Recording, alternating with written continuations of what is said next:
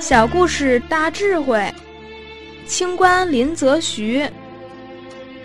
在参观林则徐纪念馆的时候，一进门就看到这两句话：“苟利国家生死以，岂因祸福避趋之。”假如一件事真正对国家有利益，纵使舍掉生命，纵然会有灾祸。他也会勇往直前去做。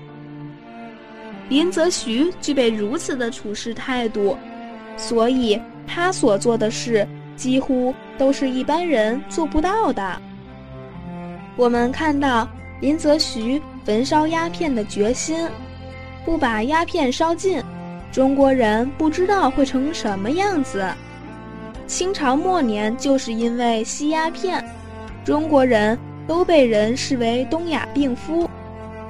林则徐力排万难，只为利益江山社稷，而他销毁鸦片的方法是不破坏任何自然环境。所以，林则徐在几百年前就做到了环保。方法从何而来？从真心，真想把事做好，一定会找到好方法。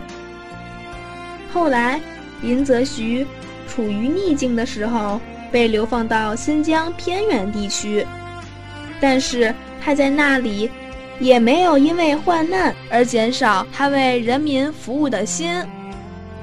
他在偏远地区还大兴水利，造福了偏远地方的人民。他们种植农业的技术，以及林则徐教导他们的水利技术。